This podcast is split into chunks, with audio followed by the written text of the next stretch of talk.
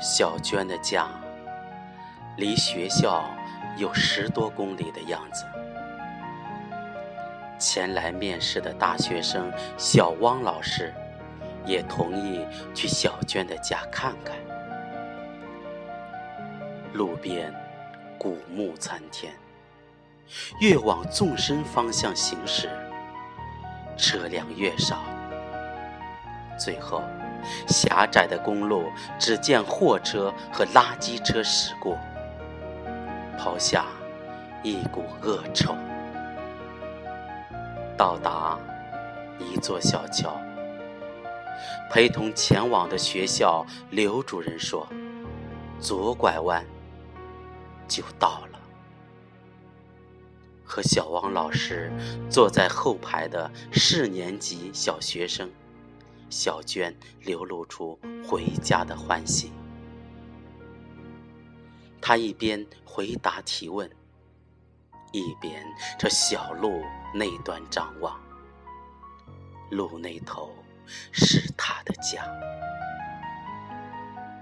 刚落一场雨，路很泥泞，雨水和驶过的货车把唯一的单行道弄得坑坑洼洼。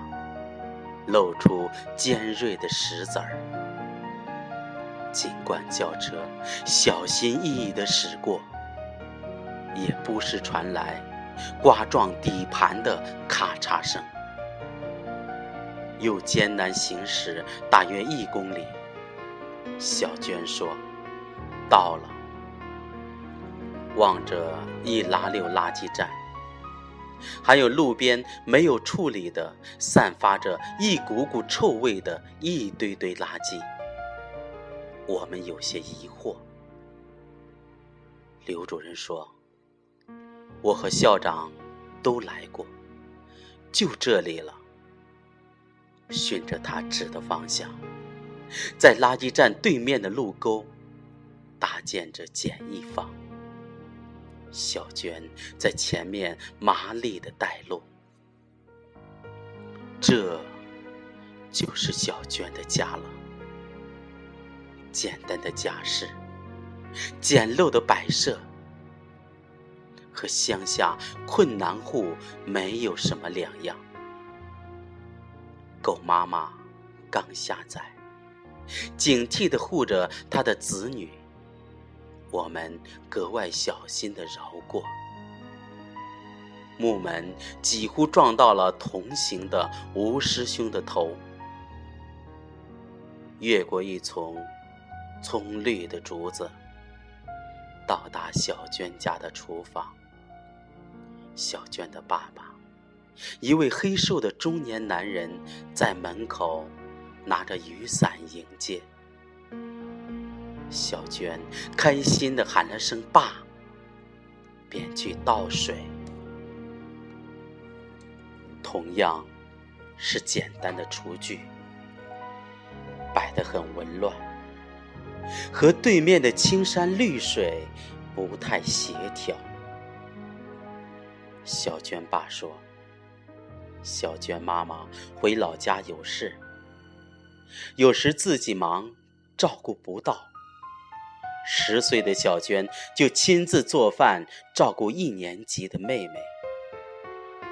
小娟爸说：“一早五点多，小娟就叫妹妹起床，然后沿着小道，牵着妹妹的手步行到大马路等校车。孩子跟着我，受苦了。”小娟爸说：“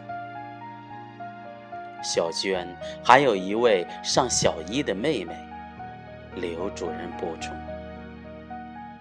在小娟卧室，看到了一张有些潮湿的床，一只煤油灯孤独地站在一边。小娟爸说：“这里偶尔会停电。”两姐妹在这里住，发黄的蚊帐，破旧的被褥，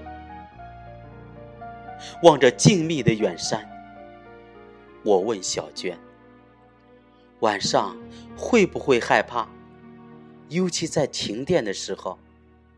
小娟倔强的摇了摇头。小娟房间有两台电视，都是很笨重的大头电视，很古老的那种。你有没有什么心愿呀，小娟？吴师兄问。小娟摇头。能不能帮你爸爸完成什么心愿呀？吴师兄又问。小娟还是摇头。电视好看吗？我问。小娟咬紧小嘴儿。废品站里捡的，都坏了，尽是雪花，不出人。小娟爸有些不好意思。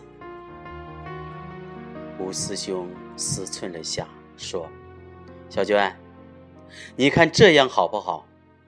我公司呢，正好有电视机卖，超薄的那种，送你们家也试用一台，免费的。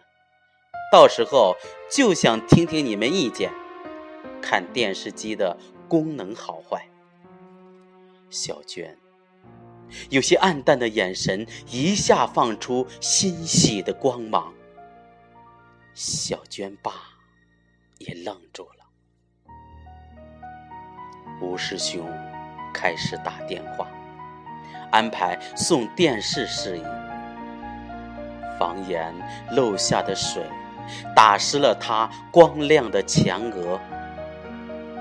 一只母鸡在雨中站立。翅膀下站着数双粉红的小脚掌，它咕咕走动，翅膀下面的小鸡仔便温顺地跟在后面，场景格外温馨。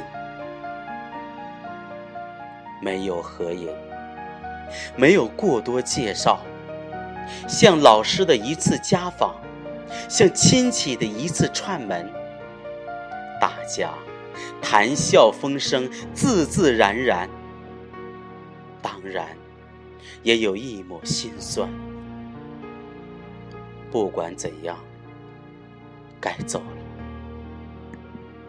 爬上泥泞的陡坡，一茎翠绿的树叶再一次触到吴师兄宽阔的前额，他险些摔倒。小汪老师从后面扶住了他。告别，倒车。又一辆庞大的垃圾车驶进来，耀武扬威，溅起浑浊的水花。路边野草渐次开放，微蕊的初夏。我在郑重考虑留下任教的事。音乐学院毕业的城市女孩小汪老师说：“这些孩子真让人放心不下。”走出老远，发现倒车镜里，小娟爸爸依旧虔诚的目送，一棵挺拔的榕树。和他瘦削坚挺的身材相映成趣。小娟坐在车后，轻声对小汪老师说：“阿姨，我回去告诉妹妹，我们暑假有电视看了。叫姐姐或者汪老师。”小汪和颜悦色的纠正。雨。又落，在车窗边绽开，如诗如画。车头前，广东狮子会金黄色的车标，熠熠上。